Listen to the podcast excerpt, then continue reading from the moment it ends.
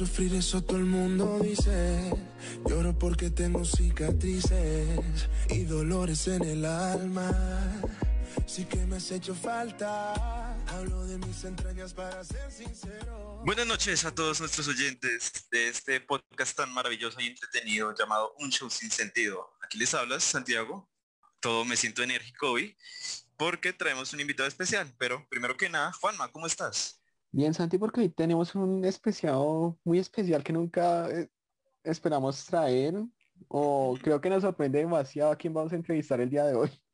Exacto, hay que admitir que dentro de nuestro humor y nuestros pensamientos no me imaginaba traerlo, pero pues aquí está y estoy agradecido de que haya venido. Así que presentamos a Jairo García, más conocido como el profesor con TikTok. ¿Cómo estás, Jairo? Hola Santiago, hola Juan Manuel, muchas gracias por la invitación y pues nada, agradecido que tengan en cuenta a personas vulnerables de la tercera edad para estos proyectos maravillosos y estas iniciativas que tienen los, los adolescentes ahora. Me encanta. Muchas gracias. Gracias así a ti por aceptar. Y nice. Me encanta esa energía, me encantó. Sí, sí presentación. Exacto. Bueno, vamos a dar inicio a nuestra sección número uno y yo quiero saber quién es el profe con TikTok. Así como una descripción que nos puedas dar.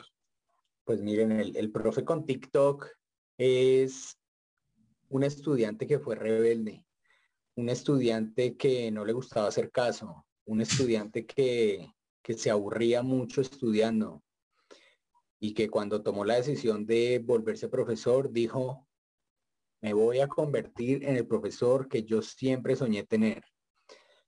Eh, entonces, digamos que eh, lo de TikTok ha sido pues algo pues muy chévere, el crecimiento, la acogida por parte del público, pero ahí al final lo que estoy haciendo es compartiendo un poco mi manera de pensar la educación, que es, bueno, hablaremos más adelante, pero así nació el profe con TikTok, de de la incomodidad, de la inconformidad con lo tradicional, eh, con los estándares normales de la educación. Y pues nada, yo soy un man chévere, bien, me gusta lo que hago y pues ahora pues lo muestro en TikTok. Esa es como la, la diferencia. Ok, qué inspirador. Yo tengo que preguntar, ¿qué, ¿qué materias enseñas? Y digamos como a qué público, ya sea primaria, bachillerato, universitarios. No, uy, no, con colegio no sé. Me atrevería a decir que no, no, no podría. Siento mucha admiración por los profesores que son de, de colegio, porque hay que tener demasiada paciencia. Eh, pero no, yo soy profesor universitario eh, de varios programas. Eh, todos, digamos, alrededor de mercadeo y publicidad. Y esa es como mi área de formación y el área que yo enseño. Ok, tengo, que, tengo que preguntar, ¿hace cuánto te creaste tu cuenta de TikTok? Hace un año, un año y poquito, un año pasadito, eh, y llevo de profesor más o menos siete años. Ok. Eso ya pues. Y yo quiero hablar ¿Cuántos seguidores ahorita tienes en TikTok o en tus redes sociales en sí? Pues en TikTok estamos 600 mil, un poco más, llegando a 650 mil. A veces varía, suben, bajan, pero bueno, ahí vamos. Y, y en Instagram, que pues ha estado como más difícil el crecimiento. Eh, ahí vamos en 6 mil algo. Es decir, vamos más o menos, en Instagram van más o menos el 1% de los que hay en TikTok. ahí van, ahí van. Exacto. Ahí vamos, pues son mucho más, siento que eh, la forma de interactuar es, es, mucho más cercana en Instagram, porque a través de, los, de las historias y de los mensajes directos, pues digamos que ahí logro contestar todos los mensajes. En TikTok sí, sí me queda un poco complejo contestar todo. Entonces digamos que TikTok la utilizo para subir los contenidos. De vez en cuando se me ocurre algo, lo grabo, lo subo, eh, pero la interacción se da mucho más en Instagram. Ok, tengo que, tengo que preguntar sí o sí, tus estudiantes ven tus TikToks. Sí, sí, sí. sí ¿Qué se siente? ¿O qué yo te pensaría que no. Yo pensaba que no, pero sí, evidentemente sí. Y se acuerdan, o sea, hacen ahí como un seguimiento. No, pero es que usted subió hace como tres meses este de esto y no sé qué. Y yo, ¿ustedes qué hacen viendo TikTok si deberían estar haciendo las tareas? y, y sí, si los ven, mm, creería yo que a la mayoría les, gusta, les parece interesante, eh, porque es una nueva forma de, relacionarnos. Eh, muy seguramente también hay gente que no le gusta. Em, eso pues es normal y más en el mundo de las redes sociales que, que, que pues no a todo el mundo uno le cae bien o no a todo el mundo le gusta que uno hace. Eh, por ahora todo ha sido positivo en verdad. No, o sea, en todo este tiempo que llevo publicando contenidos, no he recibido, o sea, en verdad, eh, ni por parte de mis estudiantes, ni por parte de, de seguidores, eh, comentarios así como feos, negativos o algo. Mm, no, la verdad no. Y, siento que en ese sentido pues soy un poco, un poco no, muy afortunado porque yo sí veo que hay gente que vota mucho hate, mucho. Es, impresionante. Y, pues sí he visto muchos creadores de contenido que, que han tenido ahí discusiones complejas y comentarios fuertes que yo diría la mayoría de creadores de contenido en esta red pues son chiquitos, son alrededor de los 20 años, por ejemplo. Eh, pero yo me pongo a leer algunos comentarios y yo siendo ya un anciano de 34 años, yo digo, uy, pucha, o sea, fuerte esos mensajes, si sería fuerte manejarlo para mí, que ya pues soy una persona grande, no imagino para alguien de 16, 17, 20 años complejo. Entonces, pues digamos que es toda una mezcla de tratar de transformar la educación, de entregar un mensaje interesante para que pues tanto profesores, que es parte importante del público, como estudiantes, vean que si hay una nueva forma de aprender, hay una forma eh, mucho mejor de poder aprender. Sí, Uf, qué bien, qué Yo quiero saber si ya te han pedido fotos en la calle que digan, este es Jairo o este es el profe con TikTok. con TikTok? Sí, sí, se ha sucedido bastante. Se ha sucedido. Es, pues es una sensación un poco rara. O sea, al, inicio me da como, pues como risa las primeras veces. Eh, pero sí pasa mucho, sí pasa mucho.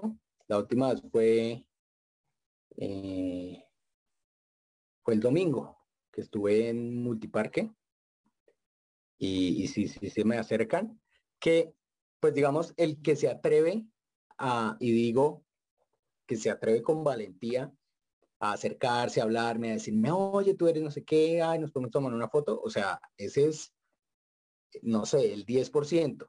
Pero obviamente yo sí noto cuando estamos esto por ahí, por la calle o en algún lado, pues sí se nota cuando empiezan a hablar ahí. O sea, se nota, se nota mucho y pues a mí me da risa porque a veces como que van caminando así súper afanados y paran, o sea, paran literal o van y dan la vuelta o pasan varias veces como para confirmar. A veces, ¿Será, será? Sí, a veces cuando cuando, cuando veo que están así, eh, yo no, no me dicen nada, pero yo sí les digo desde ahí, yo, sí, sí, soy yo. Entonces como que se ríen y bueno, es, es, chistoso, es chistoso, me parece, me parece chévere, me parece muy, pues muy, pues muy bonito también que, que genere esas cosas.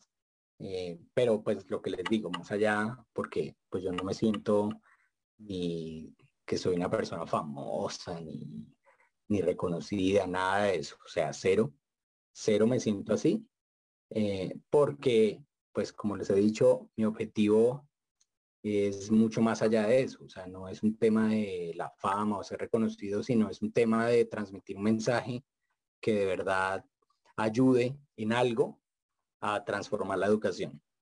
Ese es como mi objetivo. Qué bonito. ¿Esperabas en algún punto de tu vida llegar a hacer esto? Tipo, cambiar como esa imagen del profesor tradicional a, digamos, un profesor que, como dice el nombre, tiene TikTok. Sí, pues de hecho, sí, sí lo había mentalizado. Se había dicho, oiga, yo tengo que ayudar a transformar esta vaina. Yo tengo una visión particular de, la educación y desde que entré a las universidades siempre, digamos, me caractericé por eso, porque trataba de hacer cosas completamente diferentes, disruptivas, eh, algo que sorprendiera y que demostrara que puede haber otro tipo de aprendizaje, ya lo había hecho, o sea, ya sucedía. Lo que pasa es que apareció esta red social, yo dije, un día la descargué, yo, bueno, vamos a hacer el oso y voy a poner a hacer el oso a, a unos profes, a unos chinos, y nada, empezó, pues empezaron a viralizar los videos y empezó a crecer la cuenta muchísimo. Entonces yo creo que sí lo tenía, digamos, dentro de, no, no, no digamos lo que les decía ahorita, no el tema de la fama y nada de eso, sino sí poder dar un mensaje con mucho mayor alcance, que es lo que he logrado con, con TikTok. Ok, Bueno, y ya sabiendo que te han pedido fotos, toda la cosa, acá hay una pregunta muy normal en este programa, que es, ¿a ti te han querido invitar a un almuerzo a algún seguidor? Que te hayan dicho, profe, yo le invito un almuerzo, o Jairo, yo le invito un almuerzo a tal lado. eh, pues almuerzos no. Hay propuestas indecentes. Uy, y aquí nos gusta el chisme. Y hay y a tomar y, y de rumba y esas cosas, eso, eso sí ha pasado. Okay. Y en el hipotético caso de que estés por la calle, tranquilo, y no sé, un seguidor, una seguidora tuya, eh, bueno, te pide una foto, no sé qué, no sé qué, y te diga, profe, lo invito a un almuerzo o, un, o una cena, ¿lo invitarías? ¿Lo, ¿Lo invitarías? ¿Lo aceptarías? Pero por supuesto, de una, claro que sí. Eso y si lo dice el profesor con TikTok, es que debe ser así, yo concuerdo contigo. Claro, claro, además, por lo general siempre eso ha pasado, como en restaurantes, o ha pasado en centros comerciales, entonces pues creo que sería el escenario perfecto. Claro que les diría que no, pues porque pues me daría pena realmente, como ponerlos a gastar plata o algo así, pero seguramente un, un heladito o algo así sí les recibo. Me parece perfecto. Me cayó bien el invitado, Juan. es que Santi sí recibiría desayuno, cena, posada, lo que sea. Es, es que, obvio, aquí, aquí eh, se, me, se me genera otra pregunta, eh, pues me causa mucha curiosidad. ¿Qué opinión tienen tus colegas profesores de que hagas TikToks?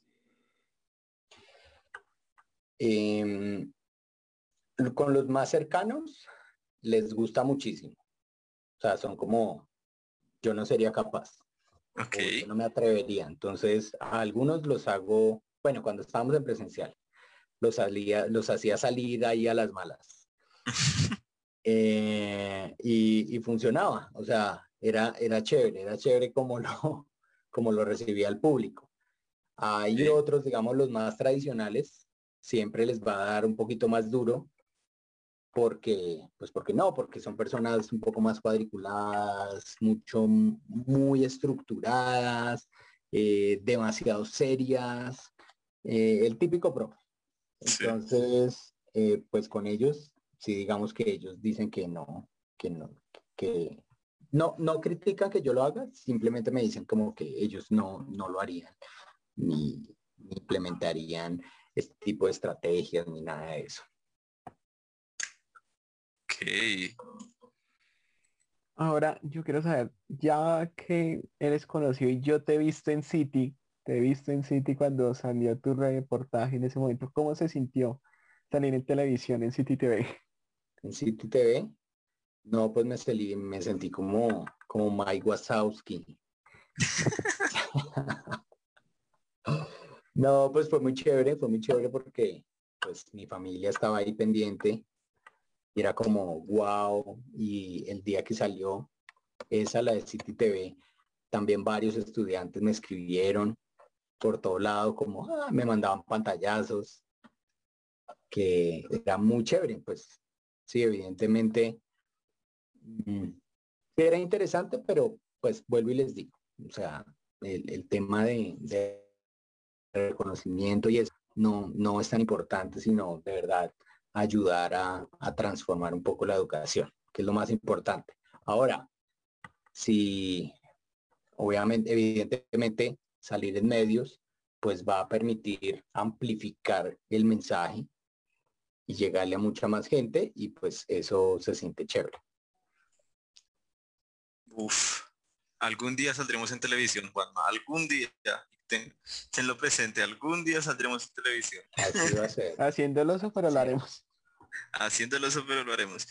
Yo quisiera como hacer como un viaje al pasado, por así decirlo.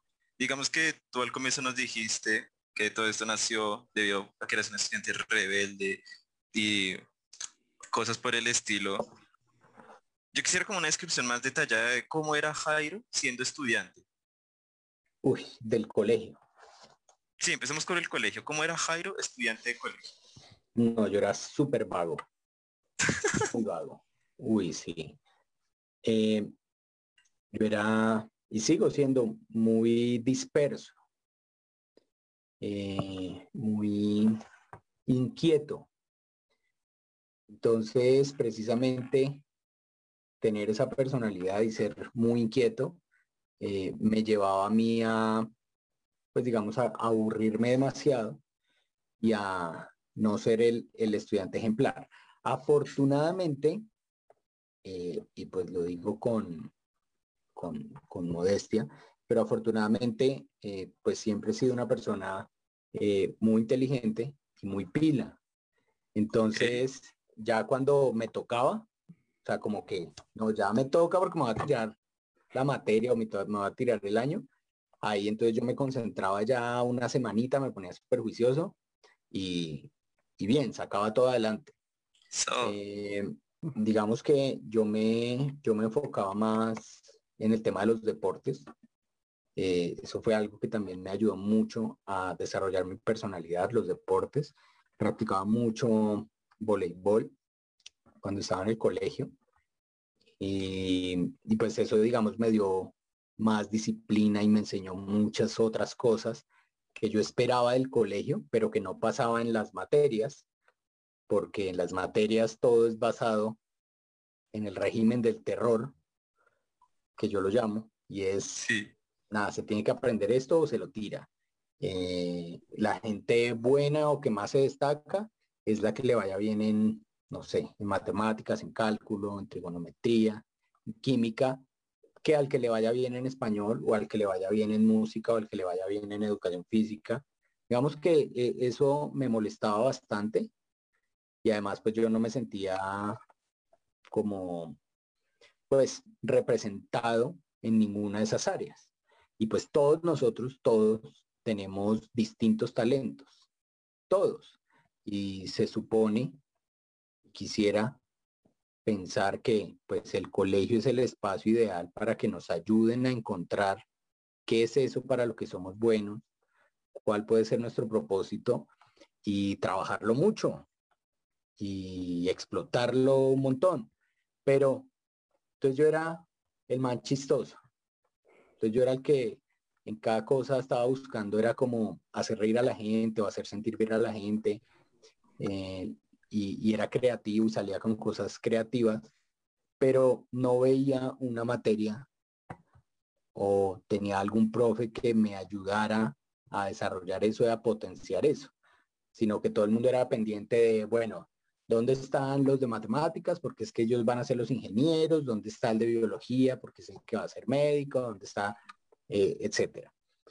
Entonces, eh, pues digamos que esa fue mi vivencia en el colegio. Pero gracias al deporte, pues digamos que tengo recuerdos muy, muy chéveres de, del colegio. No estudiando, pero sí muchas otras experiencias eh, muy interesantes. Sí pasa, sí pasa. Y como estudiante universitario, como ah, bueno, escogiste estudiar pedagogía, ¿cierto? No. ¿No? Publicidad. ok, ok, vale. Entonces algo así, algo así de disperso era como Santiago. Eh, precisamente por voleibol, mm, yo pude entrar a la universidad porque ganamos un torneo que patrocinaba una universidad en Bogotá y el premio era eran pues unas becas para, para los jugadores. Entonces ese torneo lo ganamos y por esa razón entré. Yo quería al inicio, más o menos cuando estaba en 11 hasta octubre, yo estaba convencido que iba a estudiar comunicación social porque me gustaba el tema de la radio. Y, después tuve una conversación con, una persona, con un comunicador social, ya una persona grande. Em, me habló de las posibilidades que habían y ahí decidí entrar mejor a mercadeo y publicidad. Ok. Y, pero, vale, ok, ok, ya entendí, ya entendí, ya entendí. ¿Y cómo llegaste al punto de decir quiero ser profesor o quiero enseñar a las personas? Pues siempre lo tuve ahí como en, por allá como adentro, en el corazón, desde que estaba en el colegio, yo decía, ¿será que ser profesor? ¿Será que? Y yo no, pero es que en el colegio, no, yo no me imagino de profesor de colegio jamás. Yo tampoco. Eh, hablaba con profes, hablaba con profes y ellos me decían, no, no, no lo haga en colegio. Si quiere en universidad, por muchas razones, pero, pero el colegio no. Ya después me gradué de la universidad, trabajé en algunas cosas eh, y después ya pues tuve la oportunidad de probarme un semestre y yo dije, oiga, esta vaina me encanta. Y, y, es algo que uno tiene que tener también en la mente, ¿no? Y es si es algo que yo haría aún si no me pagaran. Oh, y cuando la respuesta y cuando la respuesta sea sí, para lo que sea, eh, pues esa es definitivamente la pasión de uno. Lo que... Ay, eso, suena muy bonito. Es que yo soy un romántico. Me encantó. Vale, ok. Uf, qué bonito. Pero quiero seguir un poquito en el pasado. ¿Recuerdas alguna experiencia, alguna vivencia que te haya marcado con algún profesor de tu colegio? Em, pues bueno, positivas. Yo creo que ah, el, profesor con el que yo más siento agradecimiento en la vida es precisamente el profesor de, educación física, que era también eh, mi entrenador en, voleibol, porque eh, él me enseñó muchas más cosas más allá de un conocimiento específico en un área de formación. Eh, él me enseñó a ser seguro, a ser ambicioso, a esforzarme, a luchar un montón, a explotar y desarrollar más mi personalidad, a siempre querer más, pues digamos todas esas cosas que no aparecen en un microcurrículo de una asignatura, sino son cosas personales que de verdad uno le pueden aportar en la vida.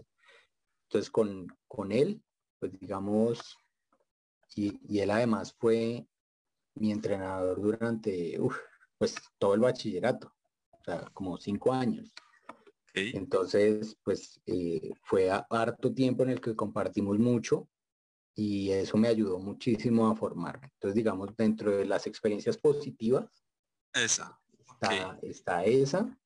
Em, experiencias pues yo no las llamaría negativas, sino divertidas. O sea, yo procuro siempre quedarme con lo, con lo bueno de todo.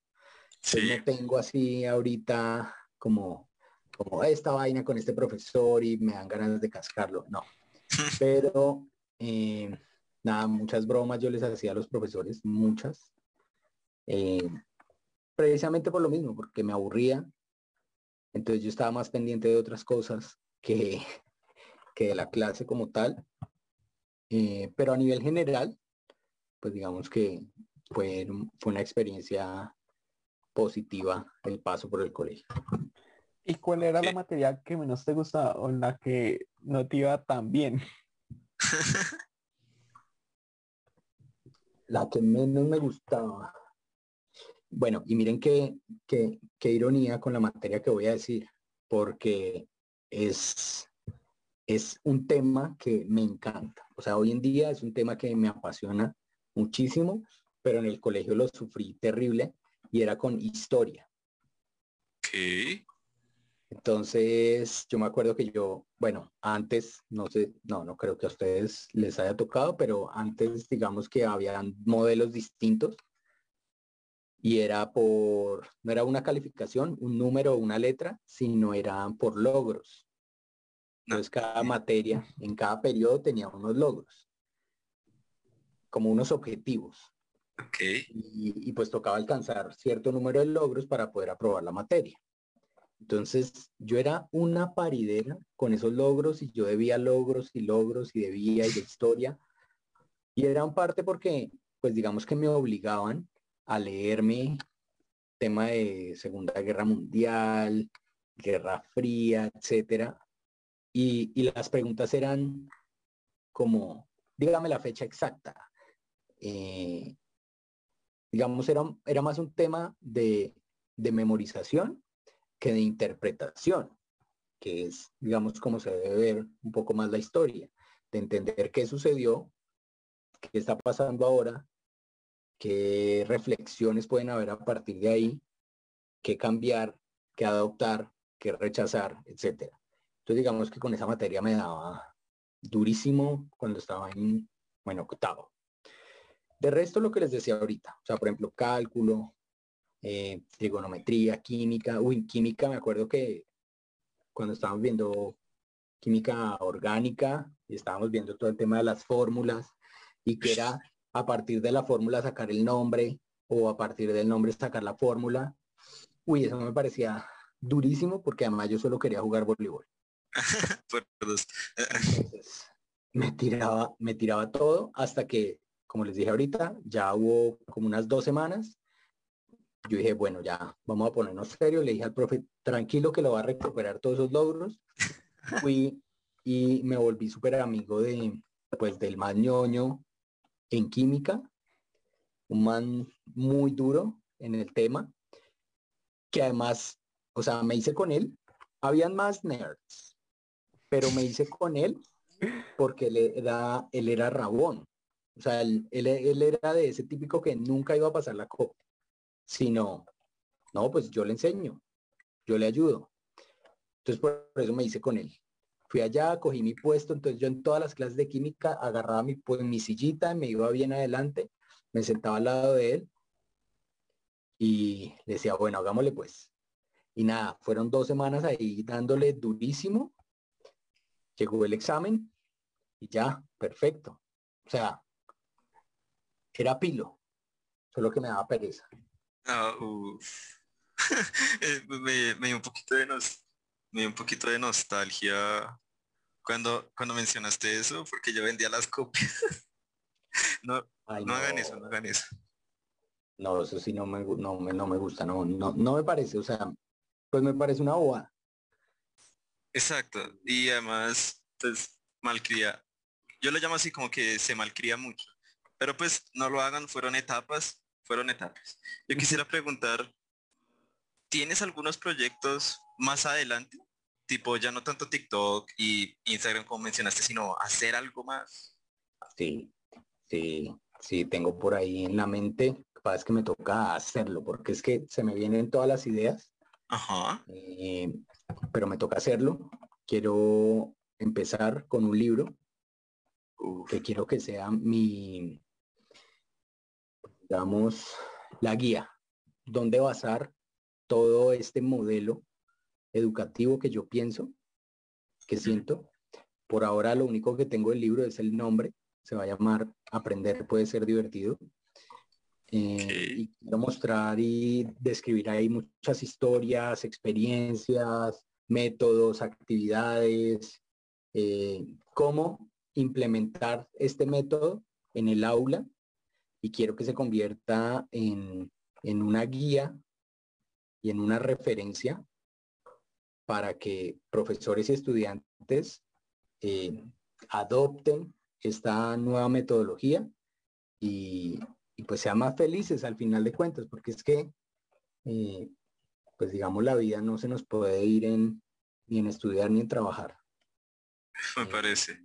Finalmente, hay que lograr encontrar el propósito de uno, hay que lograr encontrar ese talento que uno tiene y poderlo explotar. Y cuando uno crea un ambiente eh, divertido dentro del aula, pues eso es mucho más enriquecedor. Entonces, digamos, eso es lo número uno.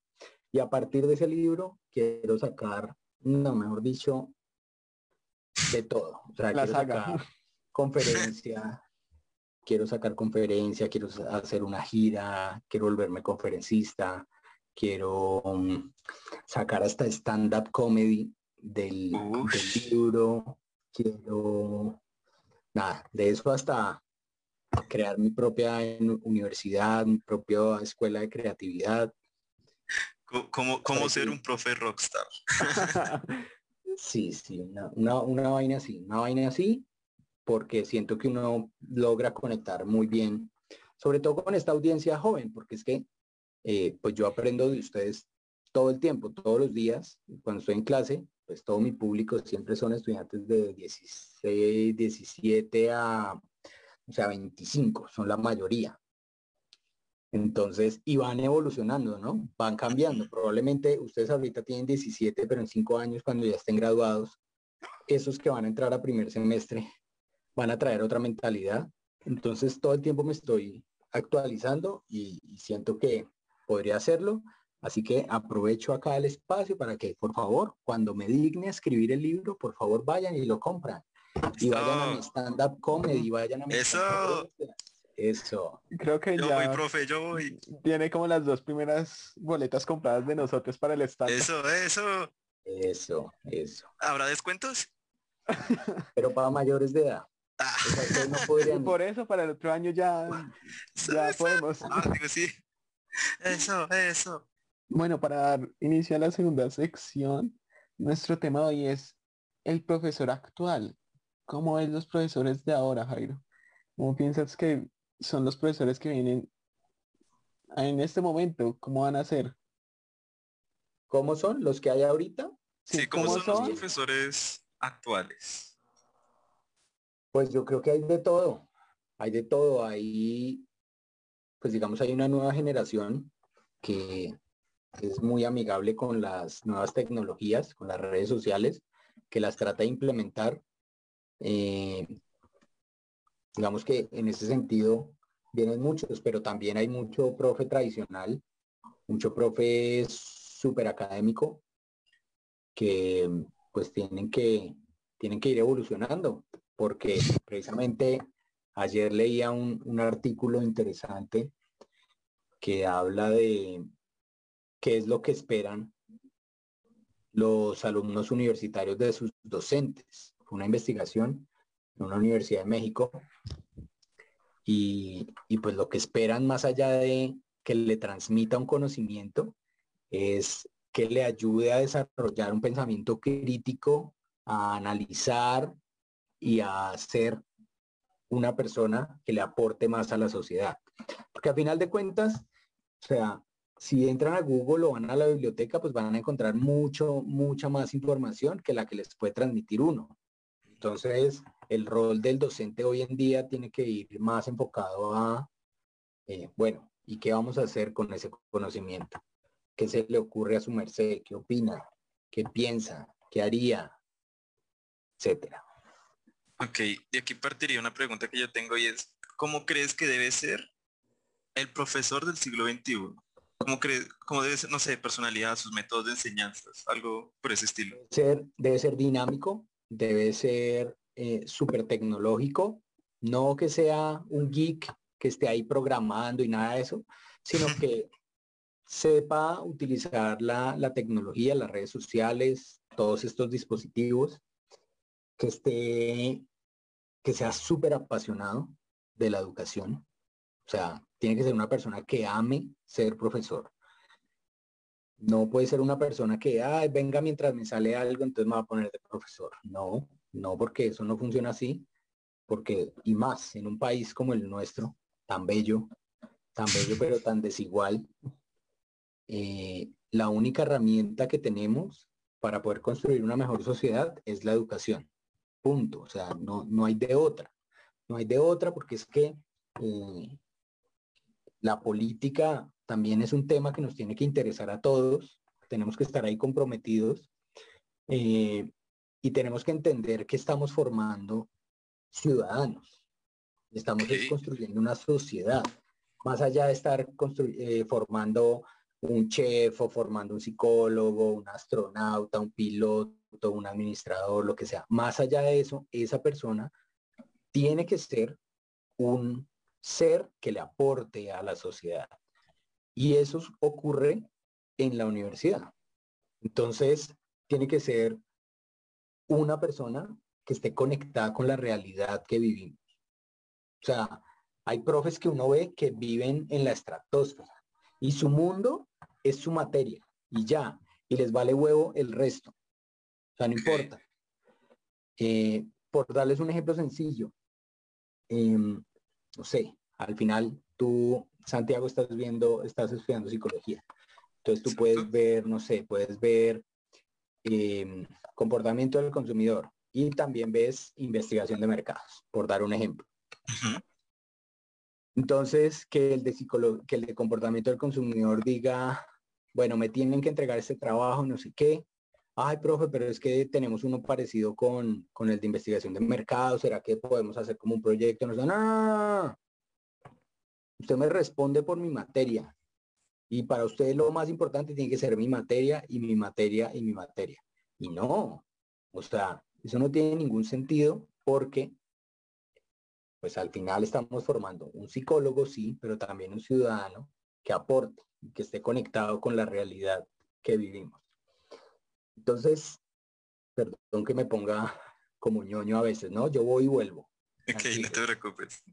Me pongo ñoño y vuelvo al flow. No me preocupen. Toca así. ok. Toca así. Entonces, eh, yo creo que el profesor de hoy en día tiene que ser, tiene que estar súper conectado con la realidad, tiene que tener una visión holística de su estudiante. Es decir, entender todos los roles que tiene el estudiante, que no es solo estudiante y menos solo de mi materia, sino él es estudiante, es hijo, es novio, es amigo, es ciudadano, es eh, está entusado, eh, hay una niña que, que, no le para bolas o que sí. Eh, muchas, muchas situaciones, muchas situaciones que pueden suceder. Entonces yo siento que el, el profe hoy en día tiene que ser mucho más empático y conectarse profundamente con los chicos porque cuando hay confianza y cuando hay ese vínculo desde lo emocional, pues puede fluir muchísimo mejor el conocimiento, porque también es como yo les digo a mis chicos, a mis estudiantes, y es yo quiero que esto no sea una clase. Yo no quiero que ustedes piensen que esto es una clase. Yo quiero que ustedes se imaginen esto como una reunión de amigos, que la pasamos bien, que la pasamos chévere, que hablamos de temas súper interesantes, que debatimos, que discutimos, que creamos, que nos reímos, que o sea, pasa de todo. Y ya, quiero que eso sea, porque a partir de esa experiencia es que la gente puede construir el conocimiento. Mientras que si yo me paro dos horas, lleno ese tablero o muestro unas diapositivas llenas de texto, me paro a leerlas como un loco. Y después saquen una hoja y les pregunto alguna vaina que yo dije. Y si me responden lo que yo dije está bien, si no me responden lo que yo dije está mal, no. O sea, ese tipo de educación definitivamente ya se tiene que eliminar. Eso es lo que creo, perdón por haberme extendido. No, tranquilo. Y yo quiero saber qué consejo le darías a los profesores que vienen ahora. ¿Qué consejo le darías? Que se conecten con, la historia de cada, de cada estudiante. que, que sorprendan, que estén abiertos a nuevas propuestas, que no le corten las alas a, a los chicos con algo y que sean súper exigentes. O sea, ustedes, no sé, no sé qué pensarán, pero yo me imagino que dirán, no, pues con este man debe ser fácil. Porque con este man, pues este man nos hace reír y todo es chiste. Y es hacer TikToks y pasarla sabroso. No, y conmigo es, yo soy un rabón.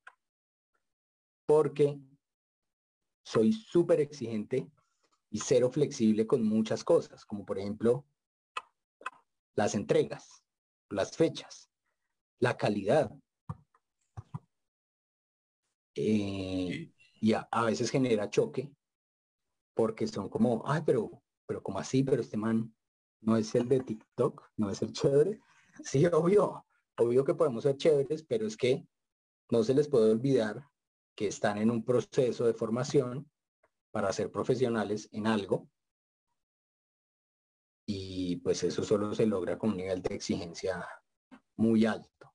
De hecho, eh, hay algunas políticas de algunas instituciones que no voy a mencionar, pero se vuelven demasiado flexibles y laxos. Entonces, nada, no le recibí el trabajo al estudiante porque está fuera de la fecha entonces mandan el comunicado, mandan el correo a dirección, a decanatura, a la vicerrectoría, a bienestar, mejor dicho, de todo. Mijo, o sea, prefiero renunciar. Uf, sí, es un tema muy delicado. Sí. Yo quisiera preguntar, ok, ya nos, pusimos un poco serios, ¿ah? no me enteras, pero sí está bien. ¿Tú cómo crees o cómo harías para que, digamos, estos profesores tradicionales de los que ya hablamos, como que ya no fueran tan tradicionales, como que vean que todo está en constante cambio y su, las formas de enseñar varían. ¿Cómo crees que debería ser, que, que deberían ser los profesores tradicionales para no ser tan tradicionales, más bien? Pues que se arriesguen, a hacer algo diferente. Eh, bueno, y lo más importante, que empiecen a seguir al profe con TikTok, todas las redes sociales, para que vean cómo conectar mejor con, con los chicos, con los estudiantes. Escucharlos, estar atento. O sea, uno se da cuenta, si están haciendo mala jeta ahí en el salón, si están todos así o están ahí con el celular, pues hermano, no le están poniendo cuidado. Están ahí obligados. Entonces uno tiene que aprender a leer también al público y sorprender, hacer cosas diferentes. No les digo que de un momento a otro se vuelvan pues el mega show, el circo de los hermanos Gasca. No, o sea, no va a pasar, no va a pasar, pero sí hagan cosas sencillas, despacio, paulatino, ser un poco más, más empático con, los chicos. Las clases catedráticas ya que desaparezcan. Que uno aprende más haciendo, no escuchando a un man ahí hablar carreta dos horas. Eso no, no funciona. Pues para eso me busco un super conferencista en, en YouTube que sabe más que el profe y ya, y lo escucho. Sino contextualizar digamos, la estructura de una clase debería ser una contextualización de unos 15, 20 minuticos y hacer, hacer, hacer y hablar. Y bueno, Santiago, ¿qué opinas de esto? No sé qué, ¿y tú qué harías en este caso? Juan Manuel, pero ¿y qué? ¿Y ahí qué hacemos? Así, o sea, y se va generando esa conversación que los va obligando a, a pensar, a desarrollar un pensamiento crítico, constructivo, que los va a ayudar a formarse como mejores profesionales. Y me gustaría pasarle este clip a algunos profesores míos de colegio. Me gustaría pasarle, voy a admitirlo. También para que sigan a un show sin sentido para que sepan cómo son los adolescentes ahora. sí. Con todo el cambio de la pandemia, ¿cómo fue ese cambio de pasar de las pasar de las aulas a la virtualidad? ¿Cómo fue ese cambio? ¿Cómo se sintió?